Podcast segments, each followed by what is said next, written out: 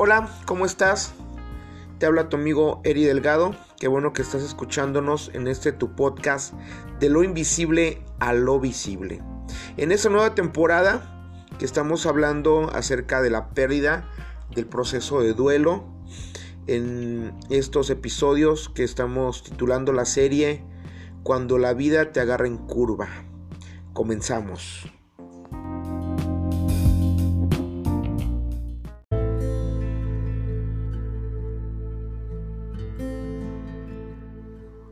Hola amigos, ¿cómo están? Pues estamos ya en el tercer episodio de esta serie titulada eh, Cuando la vida te agarra en curva. Estamos hablando de la pérdida, del proceso de duelo. Eh, puedo, más bien me gustaría aclarar que no soy ningún tanatólogo especializado.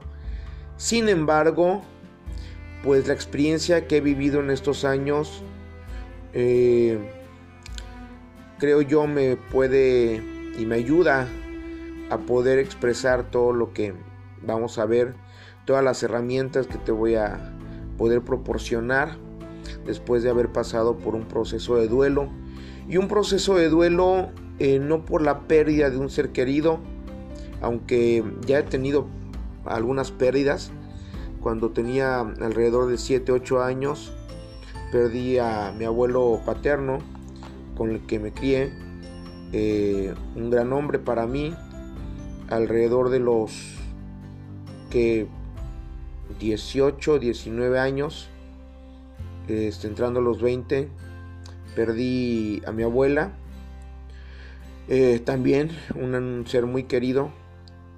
Años más acá, hace unos 6, 7 años, si no mal recuerdo, perdí a mi papá, eh, con él no tuve gran acercamiento, pero igual lo honro, lo amo, porque en lo último de su vida entregó su, vida a Cristo, su ser a Cristo.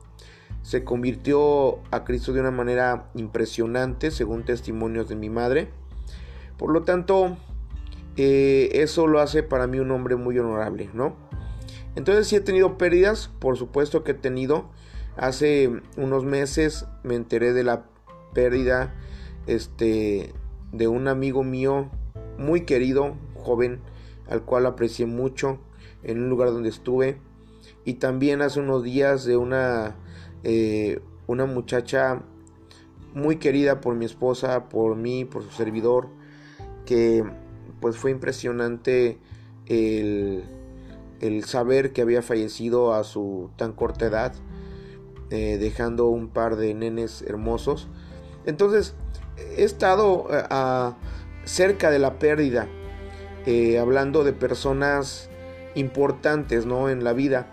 Pero la pérdida más grande que he tenido así en lo personal es la pérdida de mi salud. Eh, con esto de la diabetes, la presión alta, el pie diabético generado por el piquete de una pija este, que se me infectó en el pie derecho y posteriormente pues el tratamiento de hemodiálisis que estoy llevando pues obviamente por las por la pérdida ¿no? de, del funcionamiento de los riñones eso es lo que a mí más me ha dolido porque bueno pues uno entiende al, fin y al cabo que las personas eh, van vienen eh, tienen que, ir al lugar de reposo y llegas a entender y llegas a, resignarte. Pero cuando eres joven y te crees Superman y crees que no va a llegar a ti la enfermedad y llega a una tan corta edad, eh, realmente, como dice el título de, estos episodios, la vida te agarra en curva, eh, te puedes descontrolar y pueden pasar cosas horribles. Gracias a Dios estoy eh, en pie por muchos factores, por muchos factores. Uno de ellos es la fe. Eh, yo creo que el principal, si no creyera yo en Jesucristo como una persona que se hace presente en mi vida, no solamente como una religión, sino como un ser amado que está conmigo y, es la persona más cercana que tengo, sería eh, difícil navegar por estas aguas turbulentas. Doy gracias también por la vida de mi esposa que está a mi lado. Doy gracias por la vida de mi madre que ha estado al pendiente, de mis familiares. Pero también de seres tan importantes, de personas tan importantes como mis amigos, mi pastor, que, a la vez es mi amigo y que a la vez es mi hermano mayor. Eh, su papá, que también es mi pastor, eh, que, es para mí como un padre espiritual, su mamá, este, y pastora la familia pastoral donde asistimos completamente, toda, toda, sus hermanos de, mi amigo este, y que es mi pastor y mi líder, eh, también han influido en, mi vida. Mis amigos eh, de la congregación que han estado presentes en cada uno de, de los episodios, cuando he estado en el hospital, cuando eh, me ha tocado eh, estar conectado eh, con una mano este, con suero, la otra con transfusión de sangre, este, con oxígeno, han ido a visitarme. Créanme que cada uno de ellos han inyectado una porción de fuerza, una porción de valor, una porción de vida en, en mi vida. La vida de mis suegros también, cabe mencionar que nos han apoyado de manera incondicional, ofreciéndonos techo, ofreciéndonos alimento, ofreciéndonos mil y una bendiciones. Eh, también eh, eh, me han, han, sido esos soportes de, ¿no? en mi vida. Pero pues adentrémonos, vayamos de lleno a, a lo que son estos temas. Y bueno, solamente les adelanté un poquito de qué es lo que me tiene de pie. Pero el proceso es interesante. Es, es interesante poder ver eh, cada una de las etapas. Es interesante poder ver eh, cada una de, de los síntomas que uno presenta durante el duelo, durante el proceso de pérdida también, durante pues todo este desierto por el cual eh, Dios o la vida pues te hace pasar. Y para iniciar...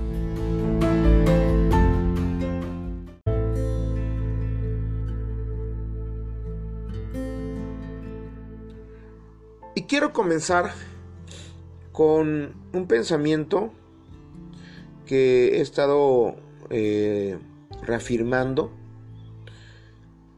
Eh, yo creo que el ser humano está diseñado para ganar, para ganar y adquirir. Em, en los planes del creador y diseñador eterno, nunca estuvo el plan de que el ser humano perdiera. Y eso está grabado en, en nuestra mente, está grabado en nuestro ADN. Por lo tanto es muy difícil que nosotros, las personas comunes y corrientes, estemos preparados para el suceso de una pérdida por muy fuerte o por muy recio, muy duro que se considere una persona. Incluso si se llegase a pensar que una persona es una gigante El suceso de la pérdida pues está asociado o siempre será asociado con el dolor. Y pues claramente me refiero al dolor no físico, a un dolor que no es identificable en el cuerpo, sino a un dolor que se da en el alma, que, se siente la presión en el corazón, pero no podemos decir que, que lo llevamos en el corazón. Precisamente una de las expresiones que tenemos es me duele el corazón o, tengo un dolor en el corazón. Pero no estamos hablando de un dolor físico, sino un dolor en el alma. También está la expresión que decimos, me duele hasta el alma, ¿no? Eh, Jesús cuando estaba eh, en el huerto del Getsemaní, a punto de ser aprendido, él dijo, estoy angustiado hasta la muerte. Eh, puede ser sinónimo de, esa expresión, me duele hasta el alma.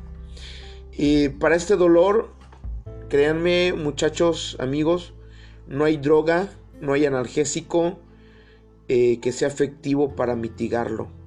La pérdida, pues, es la falta o ausencia de algo con lo que se contaba. Cuando una persona eh, contaba con algo, disponía de algo o de alguien y luego la pierde, se dice que ha sufrido una pérdida. Eh, y como ejemplos podemos tener eh, la pérdida de empleo, con ello una pérdida de ingresos y ciertos privilegios, la pérdida de un ser querido, la pérdida de la familia, ah, puede ser al suscitarse un divorcio, la pérdida de las facultades físicas por enfermedades crónico-degenerativas o accidentes, por ejemplo. Em, accidentes que inhabilitan a las personas de por vida. También se toma en cuenta los cambios de escuela que sufre un niño o un joven. El que un hijo se cambie de casa o se case o se vaya a estudiar lejos y deja la casa de sus padres. La muerte de una mascota o el dolor del joven que fue rechazado y fue mandado a la friend zone. Eso también eh, se cuenta como, como pérdida, ¿no? Como dolor. Eh, y podemos decir, bueno, más bien, no podemos minimizar el dolor de las personas. Eh, quizá tú hayas pasado por una situación bastante grave y tengas a un amigo que, que lo batearon, como coloquialmente se dice, Actualmente decimos que lo mandaron a la Friendzone y está en el Valle de Lágrimas y se quiere cortar las venas y este se quiere ahogar con un tamal, este o con una torta ahogada, se quiere ahogar sus penas también. Y tú dices, "Ay, qué payaso." Pero bueno, a él está doliendo. Él tuvo una pérdida. Quizá tú hayas superado eso, pero para él no para él es muy diferente, para él es muy doloroso y no hay otra pérdida más grande que, la que él está viviendo. Pero en fin, pues nada es eterno. Hay que saber que todo lo que se adquiere en algún momento se pierde. Pero no todo lo que se pierde es motivo de dolor. Lo único que duele cuando se pierde es aquello que se ama. Si tú amas, si tú valoras a algo o a alguien, cuando lo pierdas, es seguro que te va a doler. Por ejemplo, compramos un botellón o, una botella de agua. Eh, nos tomamos el líquido, nos consumimos el producto y la botella la tiramos en cierto punto estás teniendo una pérdida, pero ¿te está doliendo? Obviamente que no. ¿Por qué? Porque no es algo que valoras, no es algo que quisieras atesorar una botella de plástico de PET que quisieras atesorar por toda tu vida como un recuerdo. En cambio, puedes perder una pulsera que algún amigo, que alguna amiga te regaló. Puedes perder, no sé, eh, como el caso de Carmen, este, la canción, este, que perdió la cadenita, pues la estaba buscando, ¿no? Imagino que la estaba buscando porque pues, Carmen le regaló la cadenita y, y, pues digo, fue algo que, que le dolió. Entonces, en resumidas cuentas, ¿te duele aquello que amas? cuando lo pierdes? Si no lo amas, si no lo valoras, no te va a doler. Y pues cada uno de nosotros hemos perdido algo o alguien que seguramente será irreemplazable en nuestras vidas. Sin embargo, el tiempo no vuelve atrás y la pérdida se hace presente. En algún momento de tu vida se va a hacer presente. Es algo que no se puede remediar. Es aquí donde entramos a una zona que se conoce como el proceso de duelo.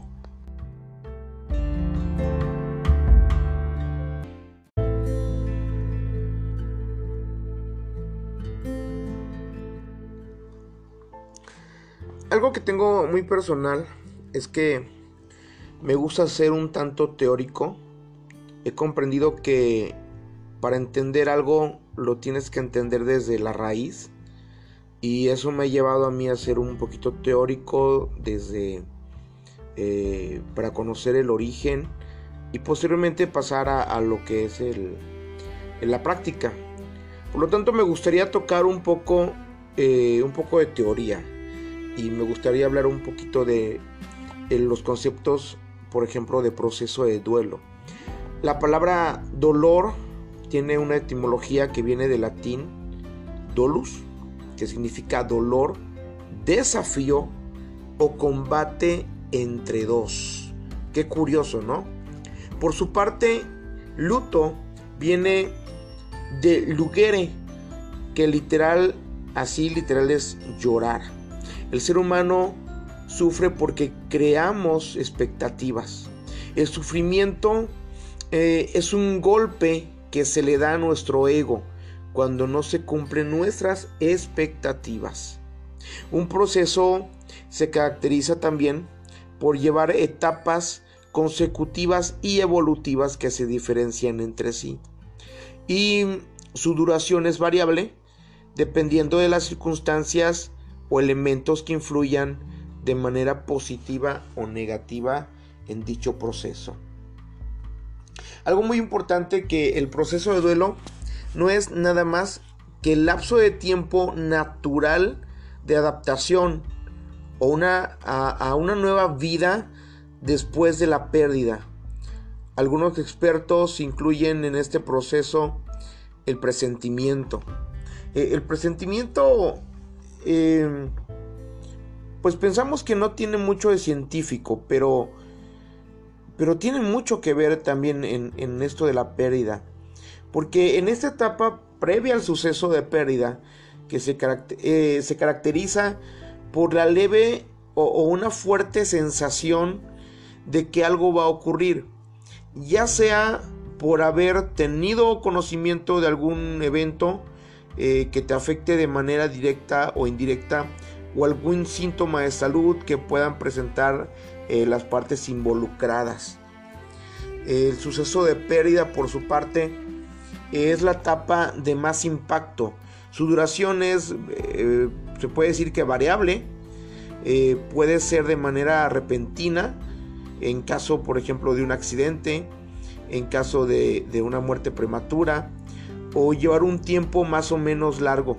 Por ejemplo, en el caso de enfermedades crónico-degenerativas, el proceso de pérdida de las capacidades físicas es eh, paulatina.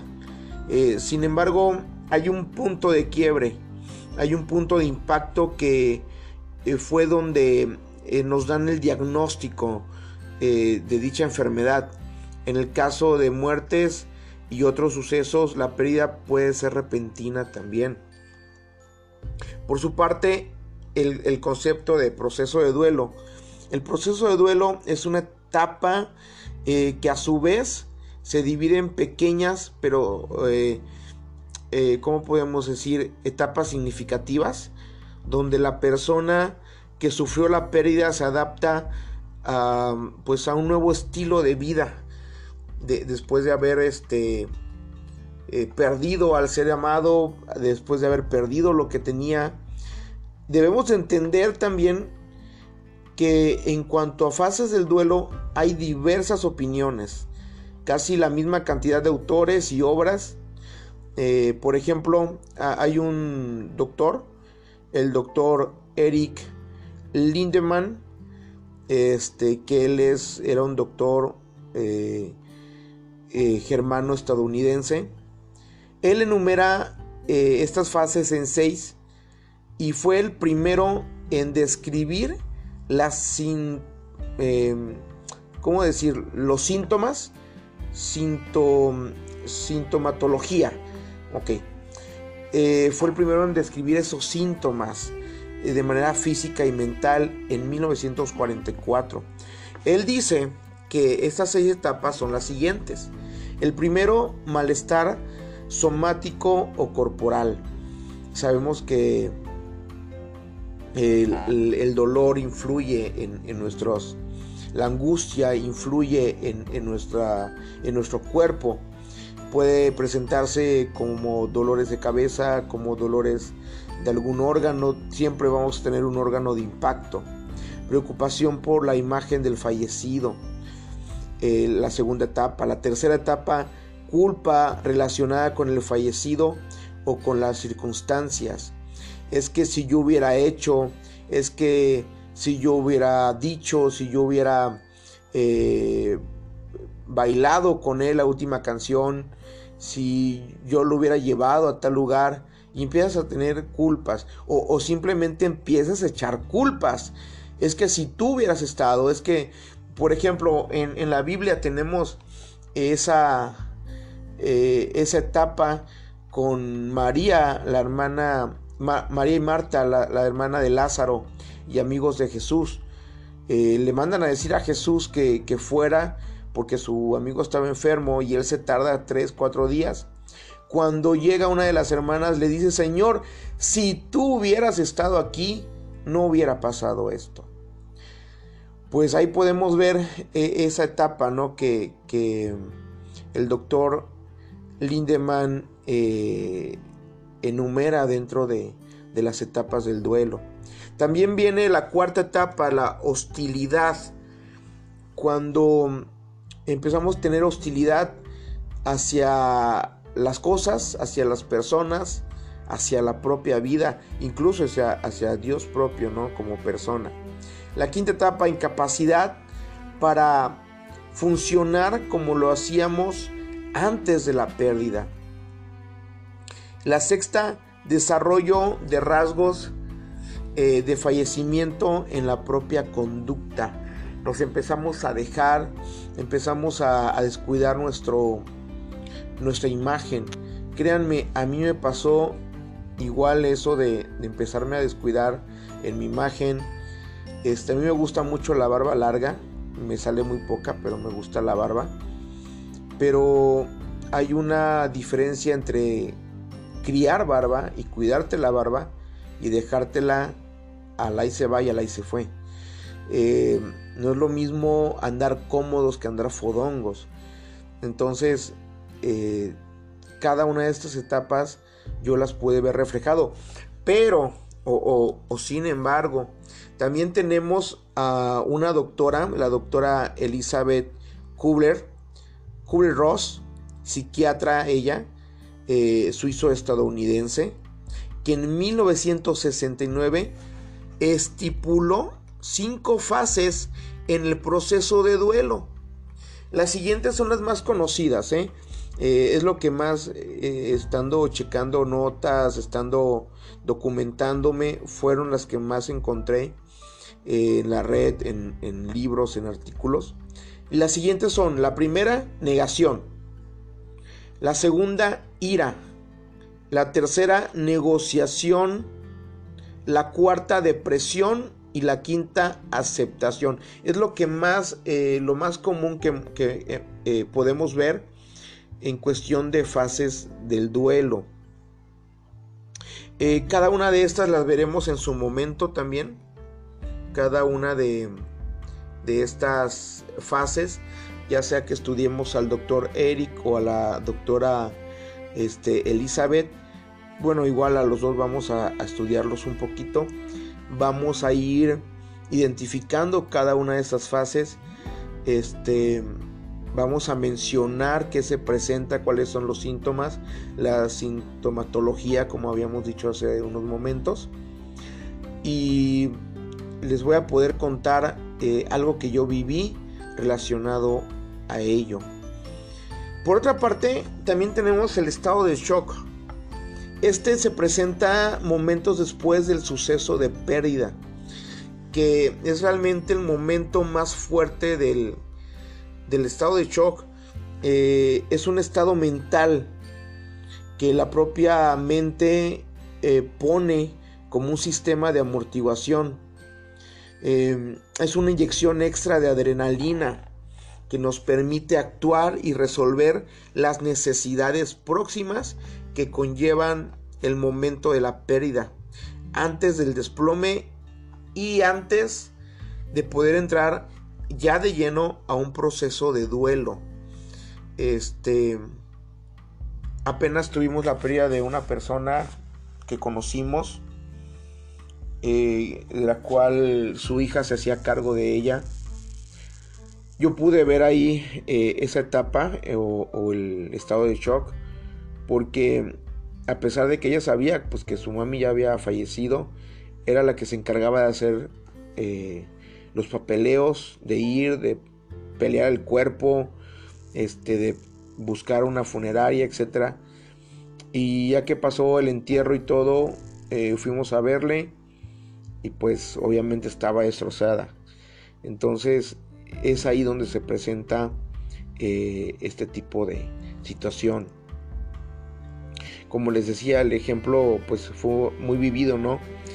Pero bueno, hay infinidad de ejemplos en accidentes, por ejemplo, en la carretera o este ya sea en papeleos de un familiar en el momento de la muerte, como ya habíamos mencionado, un ser querido, eh, pues ahí se puede presentar eh, también en el proceso de divorcio, en la hospitalización de un paciente, por ejemplo, ¿no? De ahí les digo, hay infinidad de ejemplos también.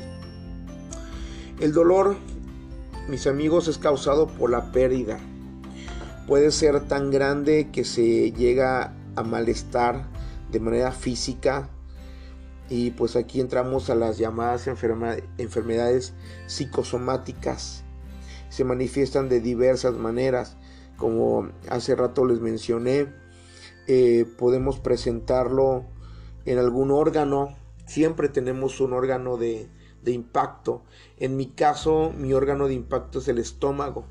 Cuando voy a recibir noticias fuertes, cuando voy a, hacer eh, pasos muy importantes en mi vida, este, siempre me enfermo del estómago.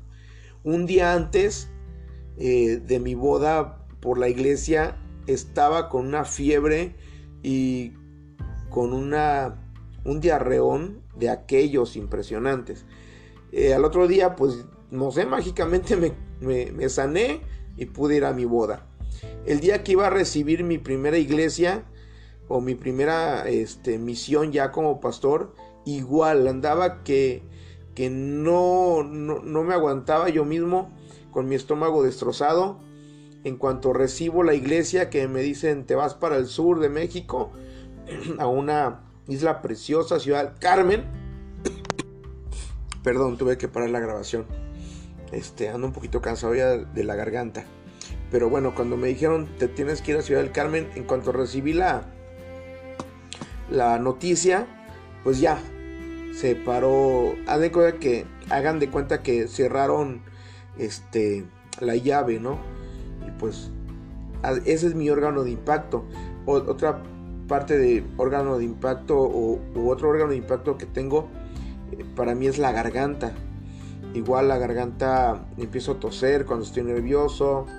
Este se me cierra la garganta cuando estoy muy estresado, etcétera. Y es menos, es menos, pero sí he identificado que mi estómago es lo más, eh, este, el órgano que tengo más eh, propenso a recibir los impactos ahí. Pero bueno, mis amigos, qué bueno que nos han escuchado. Eh, llegamos hoy al fin de este episodio.